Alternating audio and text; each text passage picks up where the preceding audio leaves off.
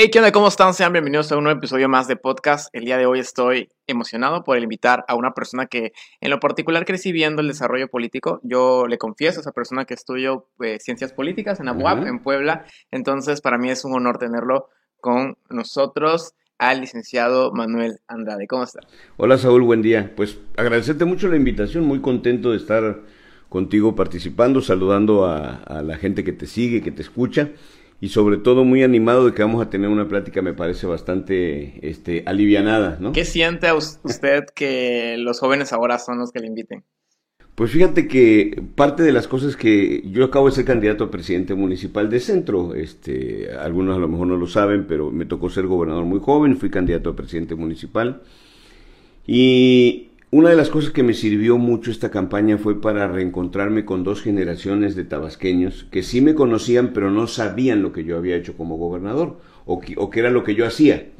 Entonces la campaña me permitió darme a conocer con un público diferente y ahora afortunadamente, así como en tu caso, Saúl, que te agradezco mucho, he tenido muchas invitaciones de jóvenes que tienen nuevas maneras de comunicarse, de interesados por la actividad política, pero sobre todo cuál fue el proceso de formación de la persona para llegar a ser lo que fue, que es mi caso, ¿no? Cómo llegué a la política, cómo me, me incorporé a esto.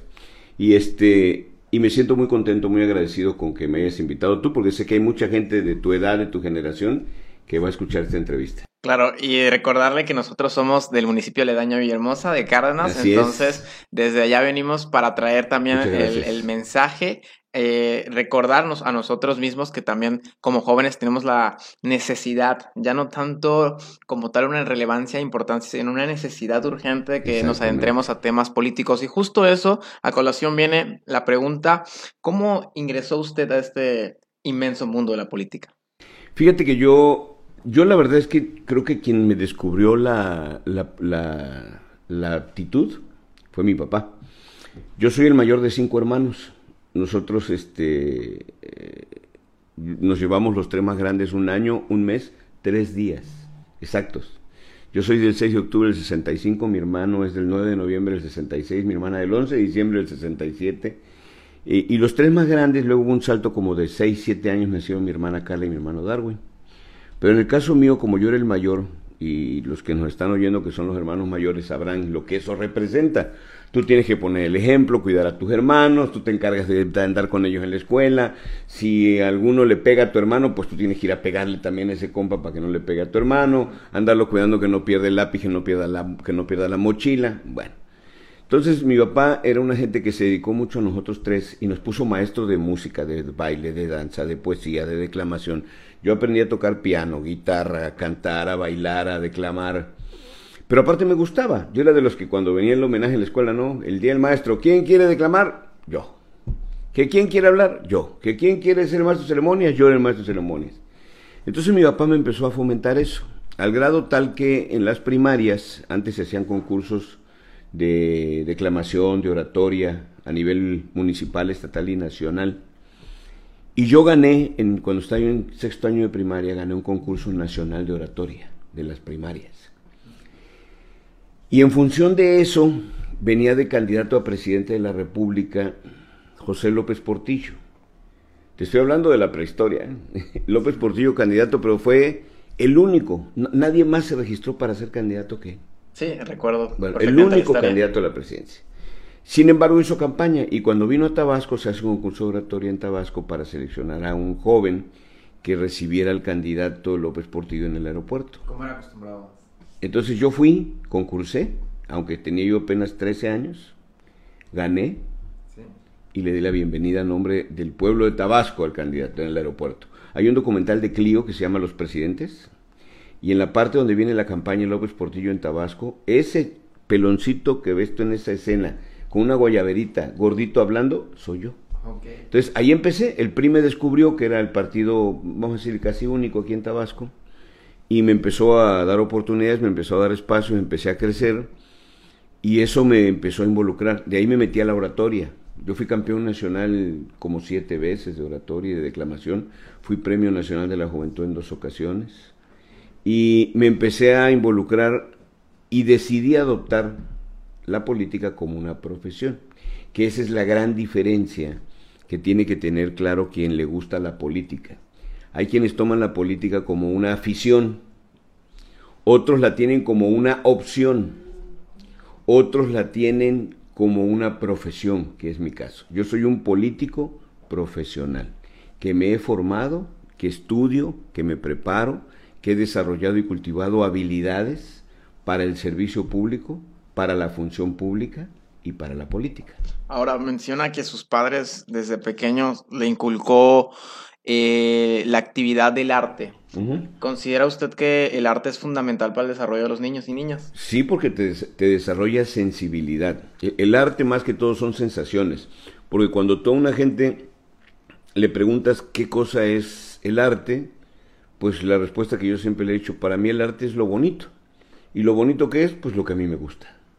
Pero eso depende de tu sensibilidad. Entonces, la experiencia de tocar, oler, conocer, hacer, eh, diferenciar, que es en, suma es, vamos a decirles en términos gruesos, lo que es apreciar el arte, eh, oír, yo creo que tiene mucho que ver con el desarrollo de la sensibilidad de la persona. Y eso va moldeando tu, válgase la, redundancia, la, la personalidad.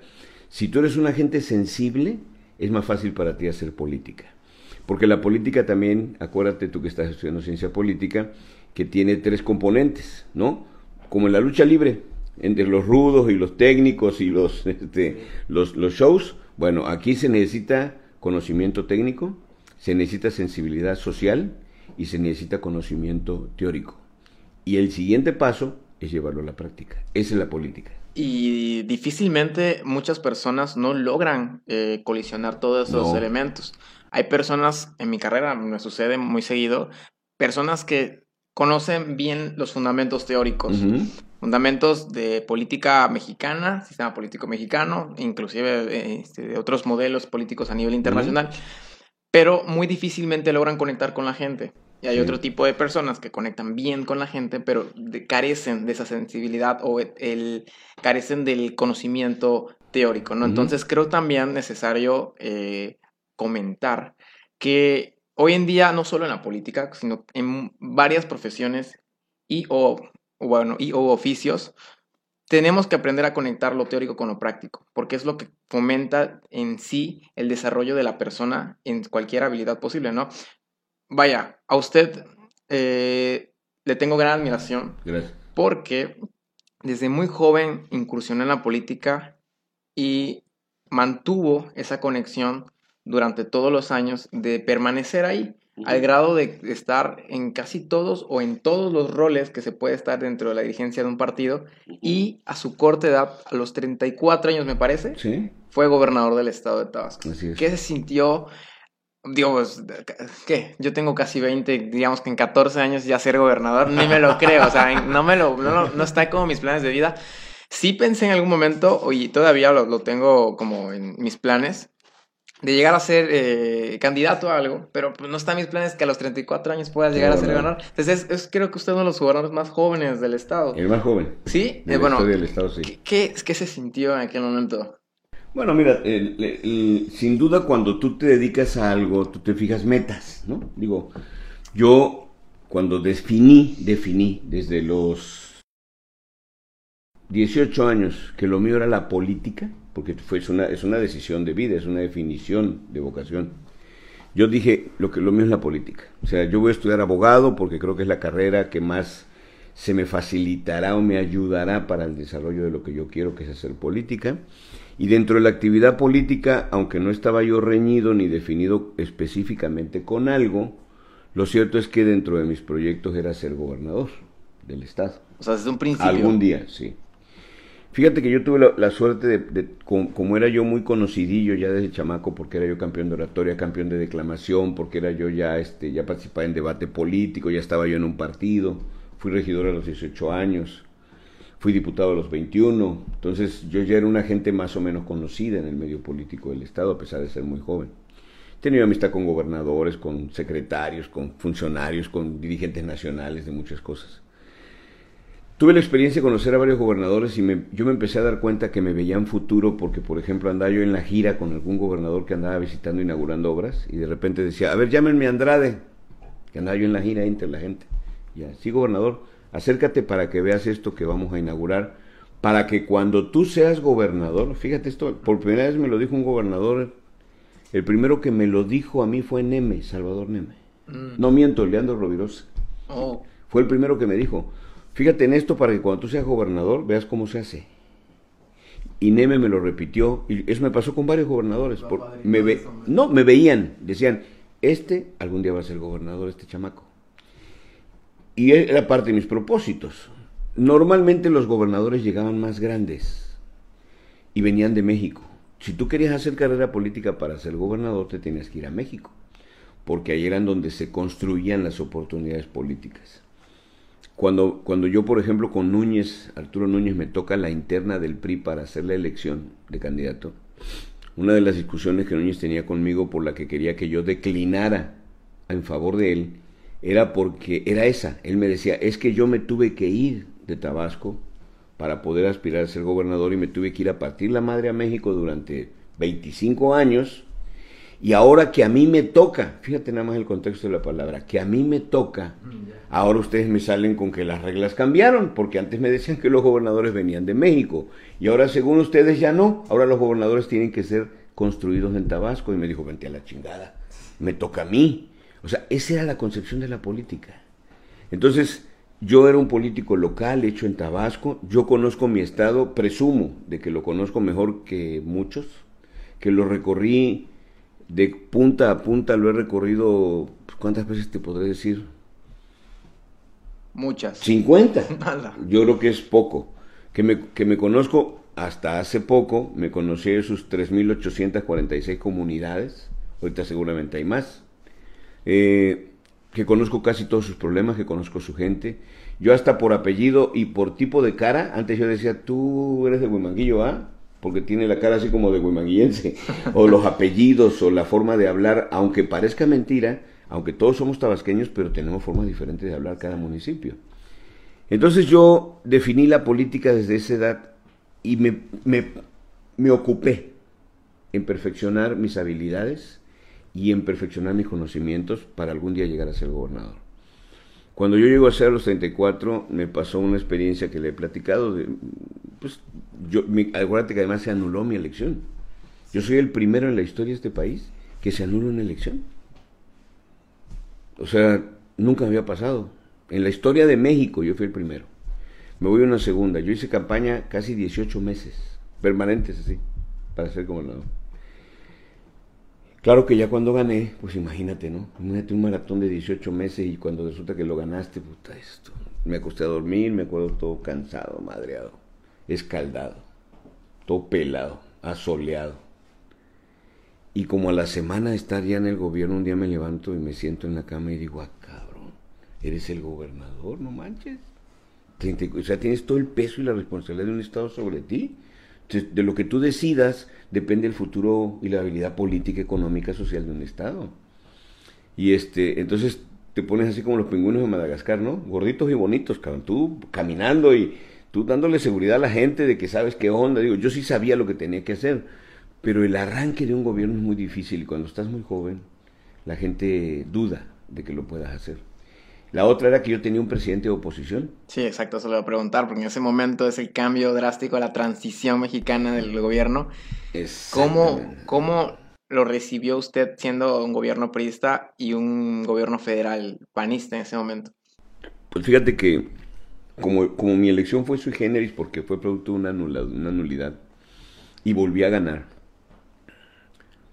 yo fui el único gobernador al que Fox fue a su toma de posesión de todo su gobierno. De ninguno fue, fue nada más conmigo, nada más conmigo.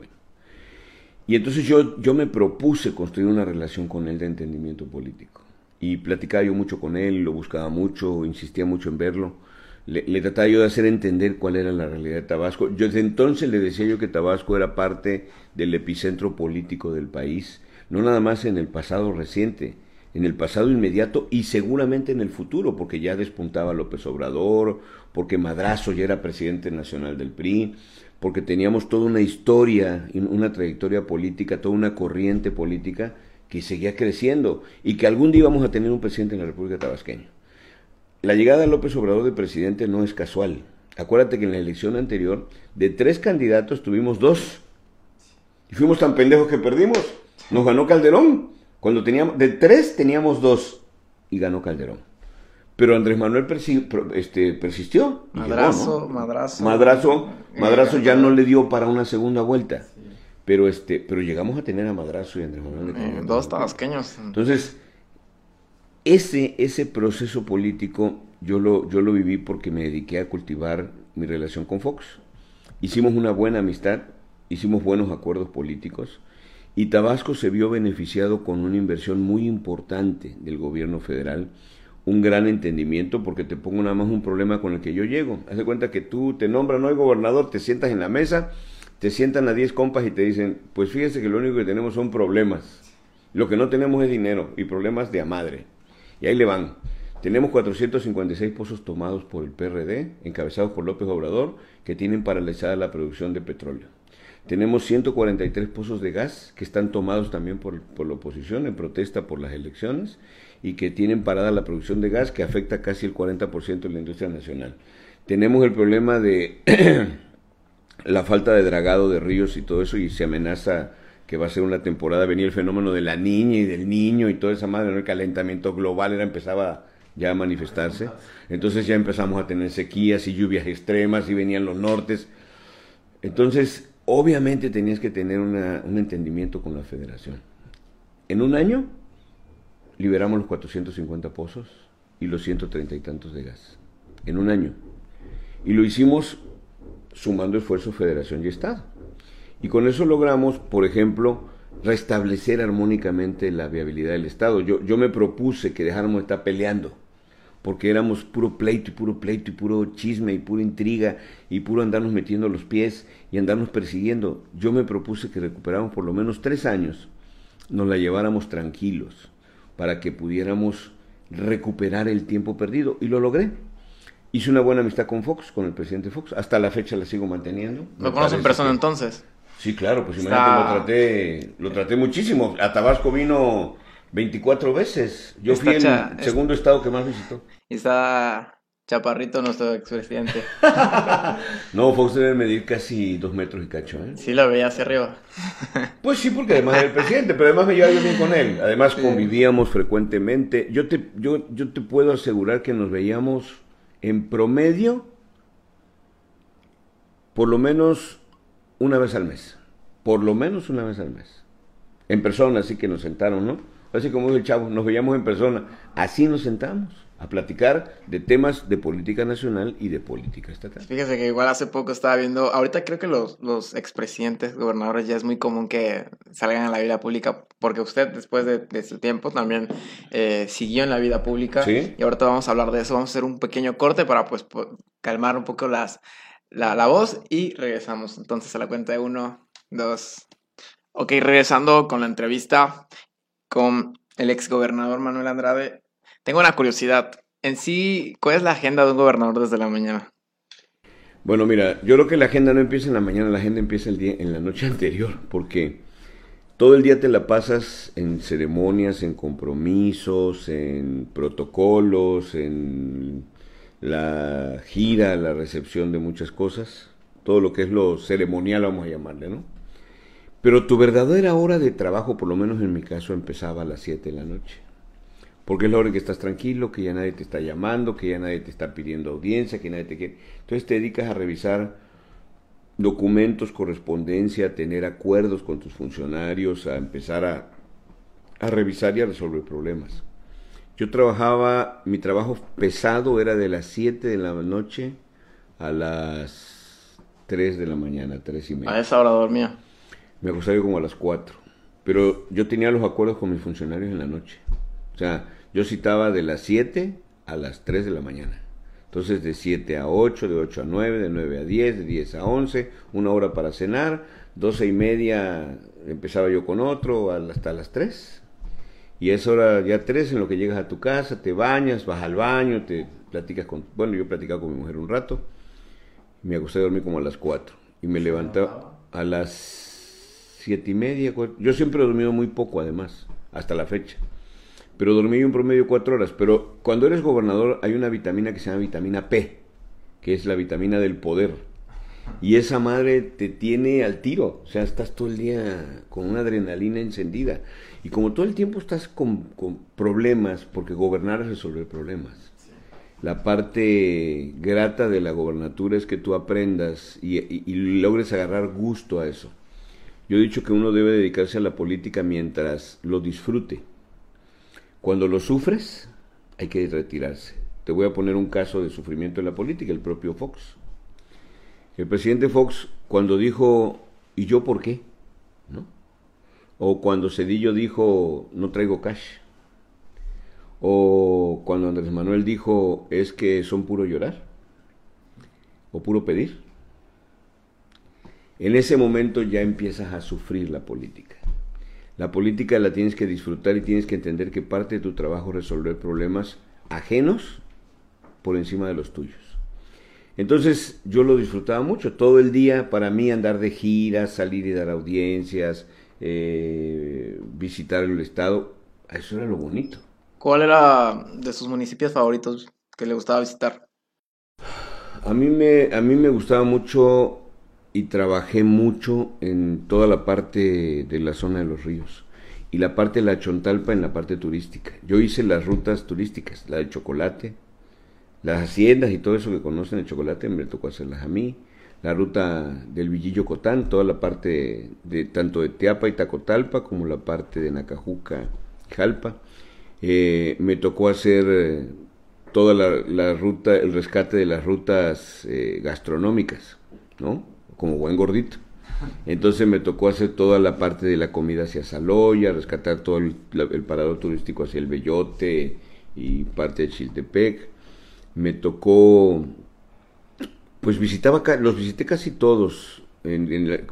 Procuraba yo que fuera en la misma frecuencia, porque además yo traté de dispersar las acciones de gobierno casi por parejo. ¿Pero la agenda la hace usted o tiene alguien más que está creando su agenda? La agenda se va formando de acuerdo a la necesidad y de acuerdo a tu feeling político.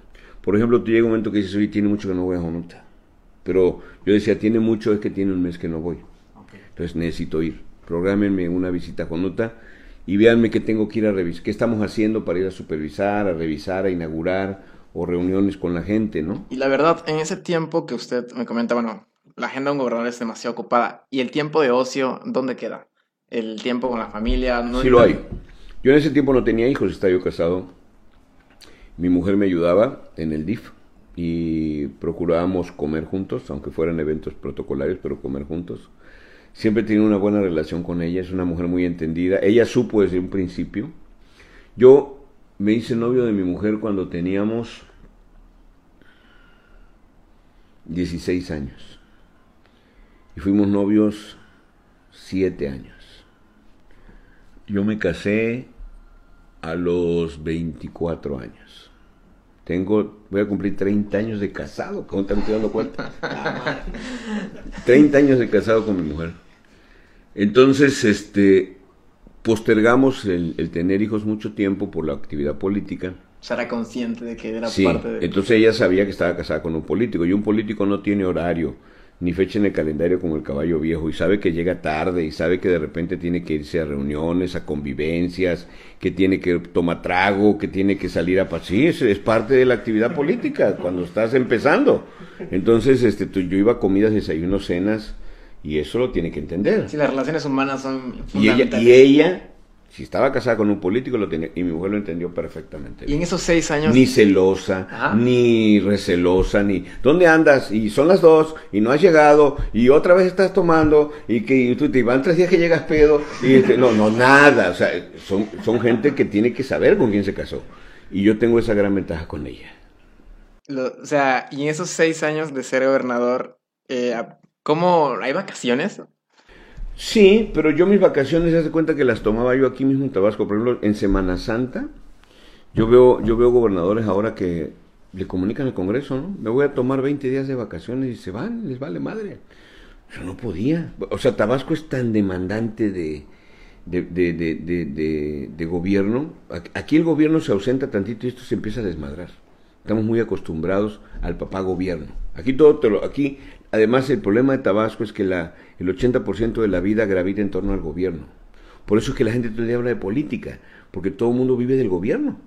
Directa o indirectamente vive del gobierno. El que no tiene un negocio con el gobierno, trabaja en el gobierno, le vende al gobierno, ahora recibe un, una dádiva social del gobierno, como los programas, las becas, todo Es como la mayor empresa y, el gobernador es el CEO más, el, que tiene que estar al tiro, ¿no? Con todo. Con todo. Y en su momento le tocó de los 17 municipios tener una buena gobernabilidad, una relación con todos. Yo con todos me llevo bien. ¿Sabes qué decía yo, por ejemplo? a mí me tocó, en la, bueno, en la primera etapa teníamos mayoría de ayuntamientos priistas pero en la segunda me tocó mayoría de ayuntamientos perredistas y un congreso mayoritariamente perredista. Los, los últimos tres años. Los últimos tres años.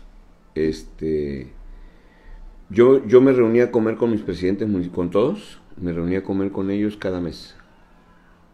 A comer, de convivir, de, hacer amistades, y nos hicimos cuates, hasta la fecha somos amigos. Y un día, cada dos meses, le daba yo audiencia a todos, uno por uno a ver tus broncas, tus problemas, tus preocupaciones, lo que y yo iba de gira por lo menos una vez al mes. Entonces, eh, yo, yo era frecuente que llegara a los municipios.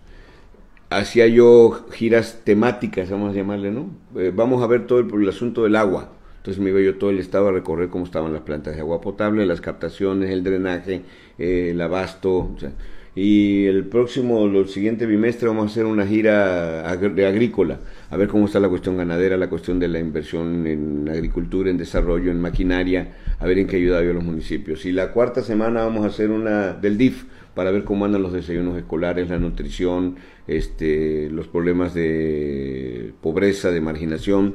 Y vamos a hacer otra gira temática ahora en relación con el estado de las escuelas. Entonces, eso, el gobernador es importante que sea proactivo porque cuando tú dices que vas a un municipio, todo se mueve. La gente quiere que el gobernador vaya de visita porque el día anterior el presidente, que no es pendejo, manda a limpiar, manda a pintar, manda a recoger la basura, puta, todo lo que no había recompuesto en una semana, le pone la luz a la escuela, le compone el transformador, porque no quiere que el gobernador le vayan a quejarse con él. ¿Alguna vez se peleó con algún presidente municipal? ¿Lo regañó? Con, con varios, con varios porque porque hacían cosas indebidas. Entonces, siempre era importante una llamada a tiempo, ¿no? Porque un gobernador estás enterado casi de todo. Entonces tú le decías, compa, andas mal. O sea, tus finanzas están mal. No sé qué están haciendo, pero alguien se está robando la lana, cabrón. Entonces, vas a terminar el año mal. Y entonces, cuando vengan los problemas, no va a haber poder humano que te salve. Entonces, estamos a tiempo de resolver quienes, si eres tú el que se está chingando la lana, pues párale ya porque ya, ya se acabó el cochinito. Entonces vayamos poniéndole orden al... Y yo afortunadamente terminé bien con todos, muy bien, casi no tuve problemas. Con algunos tuve diferencias porque eh, no tanto por la cuestión del manejo financiero, sino porque se encaprichaban en hacer obras que desde mi punto de vista no eran relevantes. Por ejemplo, Granier cuando hizo el Senma, ¿no? Sí. Bueno, a ver, maestro, fue un amachamiento. O sea, a ver, yo, yo digo que eso no va a resolverle la vida a nadie. Va, va, a crear una complicación, vamos a tocar un malecón, vas a hacer un desmadre, lo vas a alterar. No, pero es que... bueno, bueno, para no pelear, vamos a hacer el cabrón Senma. Lo que dije, no sirvió para nada, ¿no? O este, en lugar de eso hubiéramos hecho un mercado nuevo, que era lo que yo decía, hagamos el mercado Pino Suárez nuevo, que desde entonces lo debimos haber hecho nuevo. Tuvo que pasar años para que eso pasara. ¿Y cómo lidiaba usted con la presión social? Porque entiendo que el ser gobernador recibe comentarios de todo el mundo, eh, noticias, periódicos. ¿Cómo se lidia tanto en la mente? Porque hoy en día creo que no sé si decir que un gobernador tenga paz mental en su, en su tiempo de gobierno. ¿Cómo lidia con tanto? Mira, yo creo que yo creo que yo tuve una, una ventaja, vamos a llamarle así, comparativa. No había redes sociales. ok, sí. Entonces la comunicación era distinta. Estaba desfasada en el tiempo aproximadamente 24 horas, a veces más, dependiendo de la distancia. Pero cuando tú eras una gente informada, en mi caso yo siempre desde muy chavo me gustó mucho la tecnología. La primera conexión de internet que hubo en Tabasco fue yo creo que en el 82, la trajo la UJAT, y era a través de modem vía telefónica. Era que se... Era un pedo para conectar, te desconectaba. Mi papá hizo un esfuerzo y me compró un modem y me conecté a la UJAT. Tenía yo una suscripción. Y aparte, cuando yo fui diputado en el Congreso, teníamos una biblioteca legislativa que dependía del Congreso Federal, entonces yo en las tardes me dedicaba a bajar mucha información por vía remota eh, de, esa conexión. Entonces, yo siempre me dediqué mucho a la tecnología, le entiendo muy bien a la cuestión del Internet. Yo mismo me capacité, el primer, la primera paquetería de Windows que salió, este, tomé un curso para aprender a manejar el Publisher, el PowerPoint, el Excel, que era, no, que era una rudimentarez comparado con lo de ahorita, no, ahorita ya todo es automatizado. En ese tiempo tenías que saber este lenguaje, tenías que saber manejar el COBOL o manejar el otro y aprender a, programar. Era, una programación básica, pero necesitabas para poder usar toda la paquetería de Windows. Este, me acuerdo que cuando, cuando salió lo de cuando salió lo de Apple, cuando salge, porque primero fue Windows y luego fue Apple. Este, no, hombre, cabrón, era otro mundo, ese sí era el primer mundo, ¿me entiendes? Aquí era muy difícil que alguien tuviera una, una, una Apple, muy difícil. Yo la primera vez que agarré una, este, haz de cuenta así como que se hubiera manejado un Ferrari. Pero, pero es como aprender a como aprender a escribir con la zurda. Cuando ya te acostumbraste al Windows, es muy difícil. bueno, para mí era muy difícil porque era como escribir con la zurda. Eh, pero una vez que ya agarraste los dos, como que tu cerebro se va adaptando, este, es como el que, como el que toca piano. Eh, el chiste de tocar piano es que tienes que aprender que tu, tu cerebro pueda instintivamente saber que una cosa hace esta mano y esta hace otra. Eso es lo difícil. Cuando tú logras eso, ya aprendiste a tocar piano. Ya lo demás vale madre. Mucha gente no lo logra hacer y lo hace mecánicamente, pero es un esfuerzo mental. Entonces tú lo ves que está tocando piano y no le puedes ni hablar, porque si le hablas lo distraes y ya se, ya se desmadró la pieza. Lo mismo es así en la política. Yo tuve la ventaja que no había redes sociales. La segunda, porque yo siempre he partido de varios principios somos un pueblo muy comunicativo en Tabasco. La madre. Por no decir chismoso. Por ser chismoso, exactamente. Yo, yo decía, Tabasco es el único lugar del mundo que yo conozco donde te inventan un chisme en la mañana y en la tarde te lo comprueban. Así somos de cabrones aquí. Entonces agarran, por ejemplo, el chisme, no, oye, que fíjate que me dijeron que Oscar lo vieron que andaba con una vieja, que la chingada, que y empieza el chisme a correr todo el día, ¿no? Todo el día, todo el día, todo el día, todo el día, todo el día. Y en la noche, algún compa tuyo, ¿no? Te, este, tú le dices, oye, ¿cómo ves a Maicana? Andan diciendo que tú andas con una. Y tú le dices, coño, tú me conoces, hermano, ¿tú cómo la ves? Y, te, y dice, coño, es que hay un compa que dice que te vio. y cuando un cabrón dice, yo lo vi, ya te chingaste. Ya te jodiste, yo lo vi. Entonces, ese es Tabasco. Te inventan un chisme en la mañana y en la tarde te lo comprueban. Tabasco es el único lugar del mundo, Oscar, que produce más políticos por hectárea que cualquier otro lugar del mundo. Aquí es de niños, todo el mundo pelea, discute y la chingada. A un niño le das, si tú agarras a tus, a, a tus hermanos o a tus, a, tus hijos y le dicen, a ver, hay Choco Crispis y hay Conflex, y lo pones a votación, ya se armó un desmadre, terminan desayunando huevo, porque ningún cabrón quiere, empiezan a discutir que no, que el Choco y se armó un desmadre y terminan comiendo huevo. Entonces, este, o terminas tú van a chingar a su madre, no hay desayuno, se acabó, ¿no? O sea, no puedes, porque así somos, somos discutidores, hablantines, eh, comunicativos, somos muy emocionales. Un tabasqueño tiene más emociones en un día que un japonés toda su vida. Un japonés durante toda su vida se emociona, se enamora, se divorcia, de repente se deprime, algún día se quiere suicidar, coño, esta vida no vale nada, pero le lleva una vida ese cabrón. Un tabasqueño en una pedera, en una pedera, ese cabrón llora, se desmaya, se quiere suicidar. Vomita. Lo deja a la mujer, le marca por teléfono a la exnovia, a la mamá le habla para reclamarle que hace una semana le volteó a ver feo. en, ese cabrón en una noche vive todas las emociones, ¿no? Tiene, todos tenemos amigos que, ¿sabes? Que a la tercera copa hay que amarrar ese puta porque se quiere matar y se quiere suicidar. Coño, o sea, somos demasiado emocionales los tabasqueños. Y eso lo aplicamos en nuestra vida diaria, en nuestras relaciones sociales, de noviazgo, en nuestro trabajo, en la política. Entonces, el chiste de este, de este estado es que tú aprendas que estás viviendo con un estado con una sensibilidad flor de piel, que la gente con una gran facilidad te odia y te quiere. Yo me acuerdo de Granier. Granier cuando terminó su gobierno, fue tan desastroso el final de Granier o el de Núñez, que yo me acuerdo que en el caso de Granier vendían los años nuevos con su cara en la deportiva, Carlos, para quemarlos. Sí, puta, era una cosa, ¿no? Y, mil pendejadas decían de Granier, ¿no? y las camisas y los zapatos y la, y la avioneta y la lana y la puta madre, ¿no? Y este, y, Fabián con sus yates y sus viejas y su avión y puta. Y, Núñez lo mismo, pues terminó con lo del Martalilla cuando la querían hacer en Cochinita Pibil ahí en el, en el hospital del niño. Bueno, todo eso e, era un odio. El Chelo Granier es candidato ahora, puta, y saca 50 mil votos. O sea, y decían, sí robó, pero dio, sí robó, pero regaló. Es que es pobrecito, es que está jodido, está viejito, ¿no? Parece un cabrón pellejito, ¿no? Es que lo, te acercas y huele como galleta de animalito, le digo, puta, ya viejito. O sea, puta, del, odio al amor, ¿me entiendes? O sea, así somos en Tabasco. somos emocionales, muy, muy, muy raros. Ahora con redes sociales me imagino que gobernar ha de ser una, todo un reto. ¿Y usted revisa sus redes sociales? No, claro, yo las manejo personalmente. ¿Cómo me contactaste? Claro, si es a usted. Yo personalmente me encargo de manejar mis redes sociales, mi Facebook, mi Instagram. Eh, hay, algunas redes que no la. Por ejemplo, esto del podcast para mí es nuevo. Porque los he oído. Pero nunca me imaginé yo que qué público, qué segmento del público tiene eh, gusto por un podcast. Entonces, esto lo estoy descubriendo. Ahorita, por ejemplo, ya empecé yo a generar mis podcasts, que no lo hacía.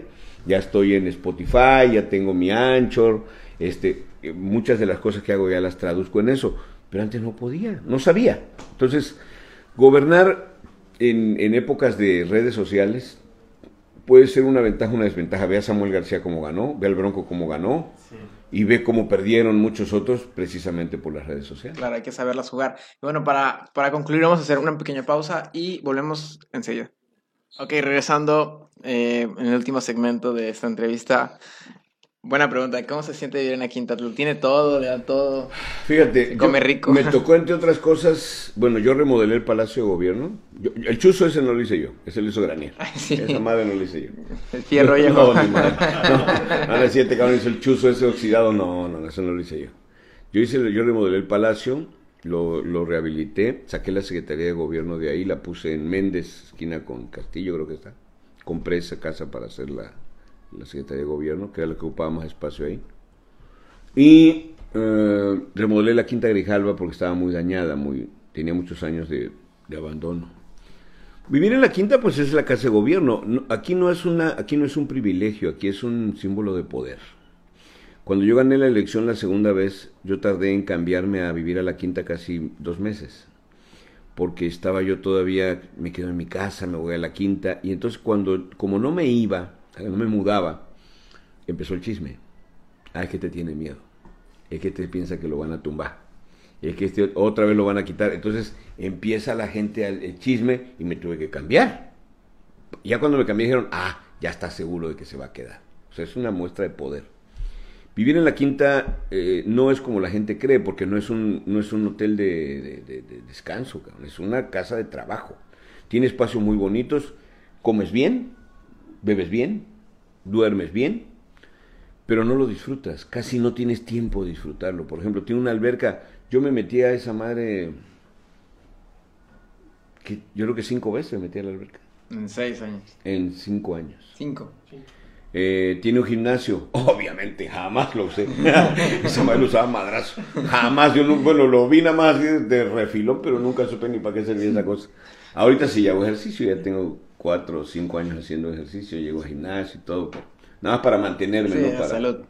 Por salud, para mantenerme ágil y flexible, por, este, para jugar con mis hijos. Eh, sí usaba yo mucho los jardines, eh, me gustaba mucho desayunar o comer afuera, los jardines son muy bonitos. Yo no tenía un zoológico, Granil esa madre volvió un zoológico, había hasta flamingos y camellos y la puta madre llegaba a esa madre y olía caca de animal y de pato y la puta madre. Este, yo vacilaba a la gente porque le decía yo que estaba lleno de pavorreales, yo le metí varios pavorreales más. Pero decía yo que, que los más convenencieros que yo he conocido son los chingados pavorreales de la quinta. Porque cuando yo era gobernador gritaban, Manuel, Manuel, Manuel. Y cuando me fui gritaban, Granier, Granier, Granier. más convenenciero que la puta madre. y ahí sigue. Este, pero no, bueno, es un símbolo de poder. Y además yo abrí la quinta a la gente. Acuérdate que yo hice Villa Mágica en Navidad. Sí. Eh, adornamos el parque y abrimos la quinta para que la gente entrara y conociera cómo vivía el gobernador, cómo era la casa eh, qué había dentro, ¿no? Este, los niños, sobre todo, lo, que querían conocer los niños cuando entraban a la quinta eran dos lugares. ¿Cuáles crees que eran? La, parque de juegos, no, no, no entra. La recámara donde duerme, donde duerme Andrade, en esa cama. ¿Me puedo subir? Súbete. Ah, está chingona la cama, ¿no? o está muy dura la cama. ¿Y qué, qué otro lugar quieren? ¿El baño? El baño. A ver, ¿dónde su retivo? Ahí quiero ver. se quiere, no, y entran al baño y quieren ver la taza, quieren ver la... O sea, eso es lo que le llama a la gente, a los niños. El sueño, que igual. Sí, a ver, cabrón, la cama y el baño. A ver dónde va. Porque se han de imaginar que uno no va ni al baño, ¿no? A veces la gente no entiende que uno tiene que ir al baño. Yo, yo porque yo pues soy muy desinhibido, ¿no? O sea, yo llego a una vez, permíteme tantito hermano, voy al baño, ¿sí? No tienen un baño que me presten, ¿por qué? Porque me estoy miando. Pues voy al baño. ¿Nunca le pasó en un momento, en un evento protocolario? Sí lo hice. Cuando no me aguantaba, sí. Sí, sí lo hice. Sí, eso. Agarré y decía, jóvenes, eh, le toca hacer uso de la palabra, le decíamos la entrega o no el estado. Y yo decía, eh, me da mucho gusto saludarlos. Les voy a pedir un favor, denme chance porque voy a echar una miada. ¡Ah! Pero sí, hermano, si no me miaba. O sea, digo, porque tampoco eres un robot. Y, además tú te mueves y la gente va atrás de ti como hormiguita. Y eso es parte, o sea, creo que cuando muestra ese, ese, efecto con los demás, la gente entiende que usted es humano y la sensibilidad humana es mm. también el carisma que ¿Me permite a mí andar en la calle como ando ahorita, Oscar? Yo ando tranquilamente en la calle. A veces ando en mi moto, a veces ando a pie, a veces ando con mi, mi coche, con mi chofer. No, yo no traigo cochezones de lujo ni nada este, ahorita ando con en un carrito chiquito, este, eh, un Spark, que lo usamos en la casa también para moverme. Entonces, cuando no tengo que moverme, me muevo en el Spark. Ahí tengo una gente que me viene manejando porque, como no ubicaba yo dónde bajarme, y dije, me bajo en Mina, me bajo acá, no voy a estacionar. Pero yo ando por lo general en la calle, nadie me mienta a la madre. Tengo invitaciones para entrevistas, para ir a comer, para ir a desayunar. Ahora, como llego a muchos lados a desayunar y desayuno en la calle, y a veces como en la calle muy seguido, me invita mucha gente a visitar sus negocios y a que yo les haga publicidad. Y este y mucha gente pues tiene tengo fama de, que me gusta comer bien, más bien de tragón, no que me gusta comer bien. Y de que le entro a todo, ¿no? Que no le veo pico al jarro, yo como cuanta más. Y me gusta mucho, perdón, y me gusta mucho el, el poder este el poder caminar libremente por la calle sin problemas eh, eso me lo da mi carácter. Yo me imagino que además, eh, ahorita, por ejemplo, de lo que quiero hacer, aprovechando todo lo que la experiencia que tuve en la elección de para presidente municipal, que aprendí muchas cosas, ¿no? Ya, ya, le encontré el modo de cómo chingarme a Morena. Fíjate, e, ese es importantísimo porque así me pasó cuando fui presidente del PRI hace muchos años, que no le encontrábamos el modo al PRD de cómo ganarle. Bueno, cuando yo participé en una elección y gané así de panzazo, yo dije, ya vi cómo le podemos ganar al PRD. Ahorita, créeme que ya sé cómo se le puede ganar a Morena. Quedamos pendientes. Pero tengo que empezar a trabajar en eso, pero antes de eso quiero hacer una cosa, quiero hacer una escuela de cuadros. El problema que tenemos en Tabasco es que no hay cuadros nuevos. Entonces necesitamos una escuela de cuadros, porque yo a la gente le digo, a ver, ¿cuántos tienen la oportunidad de hablar con un exgobernador? como yo, con, chavos como ustedes, muy pocos. O sea, yo además puedo ser un nexo, ¿no? En una escuela de cuadros yo puedo invitar a Madrazo que venga un día a dar una plática, o a Núñez, ¿no? A, que venga a dar una plática a los chavos, o ponerles incluso a Granier, ¿no? Para que platique de sus... A ver, es cierto que tienes 11 mil camisas, cabrón, ya la neta, digo, la... ¿cómo le hacen para plancharlas, cabrón? O sea, o sea, a lo mejor es mentira, a lo mejor fue un dicho de pedera que se le salió, ¿no? quiso impresionar a alguien y pedo, dijo, tengo 11 mil camisas y la chingada. Bueno, pero también platicar cómo hizo su gobierno, qué dificultades tuvo, qué cosas logró. O sea, eso en una escuela de cuadros práctica, como lo hacían los griegos, un ágora. Exacto. Donde lleguen los, los totocanes, ¿no? Los, los chingones, a platicar con la gente para que les pregunten, les digan. Eso quiero hacer. Eso es parte de lo que quiero hacer y me voy a dedicar en estos años. Entonces, eso responde a la pregunta de qué viene para usted en los siguientes... Yo voy a seguir haciendo política, obviamente. Yo quiero ser senador, quiero ser diputado federal, quiero ser presidente municipal de centro, que son las tres cosas que me faltarían en mi vida ya. ¿no? Yo tengo 55 años. Creo que me quedan 20 años más para hacer política. Y creo que todavía vienen cosas muy importantes para el país, para el Estado Yo soy un político profesional, como te decía Saúl hace rato. Yo soy una gente yo yo me he dedicado, me he profesionalizado en esto. Soy una gente formada para ser servidor público, para estar en la política, para el servicio público, para resolver problemas públicos. Eh, conozco de administración, conozco de programación, conozco de ejercicio del gasto, conozco de las relaciones políticas, conozco la clase política de todos los partidos y eso me da a mí la, el poder ostentarme como un político profesional. Que además los que nos dedicamos a esto nos debe dar pena. Ah, es que los políticos profesionales son los que roban. No, no, no. Es que tú puedes ganar bien sin necesidad de robar. Puedes vivir de la política sin necesidad de robar. Y, este, y eso me voy a dedicar en los próximos años. Pues la verdad es interesante conocer la vida de alguien que a lo, largo del tiempo en la vida pública de Tabasco ha logrado simpatizar, conectar y lograr ese vínculo ¿no? con algunas personas. Ha sido un honor tenerlo en este canal y por último, nada más, ¿qué le recomendaría a todos, a las y los jóvenes que quisieran incursionar? en la política? La política, chavos, es una profesión. O sea, es un, es un oficio. Aquí esto se aprende haciendo. Tú puedes tener conocimiento teórico, puedes ser licenciado en relaciones eh, eh, internacionales y la, puta madre materia política, todo lo que los títulos que tú quieras tener. Pero lo único que te va a hacer un político profesional y eficiente es que lo practiques. Y en política no siempre se gana. Hay, hay hay triunfos que enseñan más, hay derrotas que enseñan más que triunfos. Perder a veces o no lograr el objetivo en política te ayuda a saber qué es lo que estuvo mal y qué estuvo bien y perfeccionarlo. Yo me pongo como ejemplo, yo empecé los 13 años y yo cuando tenía 34 años yo era gobernador de este estado, que yo he sido cuatro veces diputado local, que he estado en diversos, he sido el, el bueno, creo que el madrazo también, yo fui presidente del PRI estatal dos veces, Madrazo creo que también lo fue. Pero en mi caso, yo he sido el más joven y el, que ha sido dos veces presidente del PRI estatal. Yo renuncié al PRI hace casi ya va para un año. Este, por lo, o razones obvias, ¿no? Ya están viendo el desmadre que tiene el PRI. Bueno, por eso que está pasando renuncié al PRI. Este, el PRI yo creo lo veo destinado a desaparecer.